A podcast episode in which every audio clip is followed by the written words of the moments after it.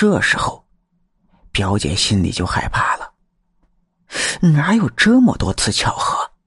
而且这次的感觉特别的真实。于是，表姐就战战兢兢的一直躺到那里，挨到天亮。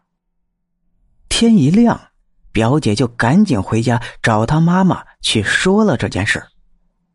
大姨一听，心里也是害怕，就赶紧带着表姐去找了一个神婆子。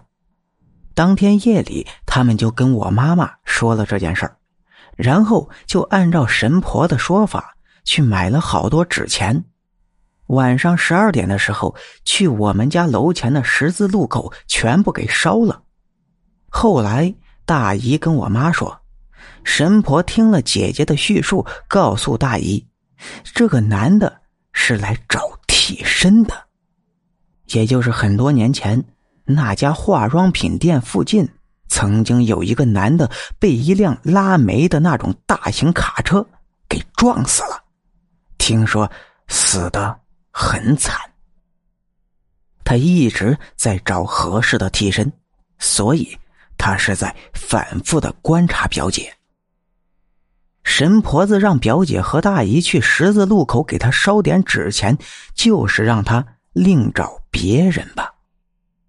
本以为事情就这么过去了，表姐之后去上班也是心有余悸，但跟店里的同事说了这件事儿，结果他们当中也有一个女孩说自己值班的时候也发生过同样的事情，以为自己是在做梦，也就没有在意，结果没想到两人发生的事情这么巧合，就都吓得。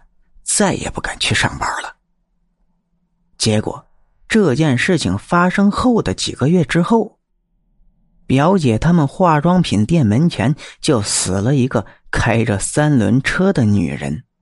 听说，那个女的一直都是单身，家里也没什么亲戚了。为了维持生计，一个女人开着三轮车赚钱。后来，就在那个化妆品店门前。被一辆大卡车。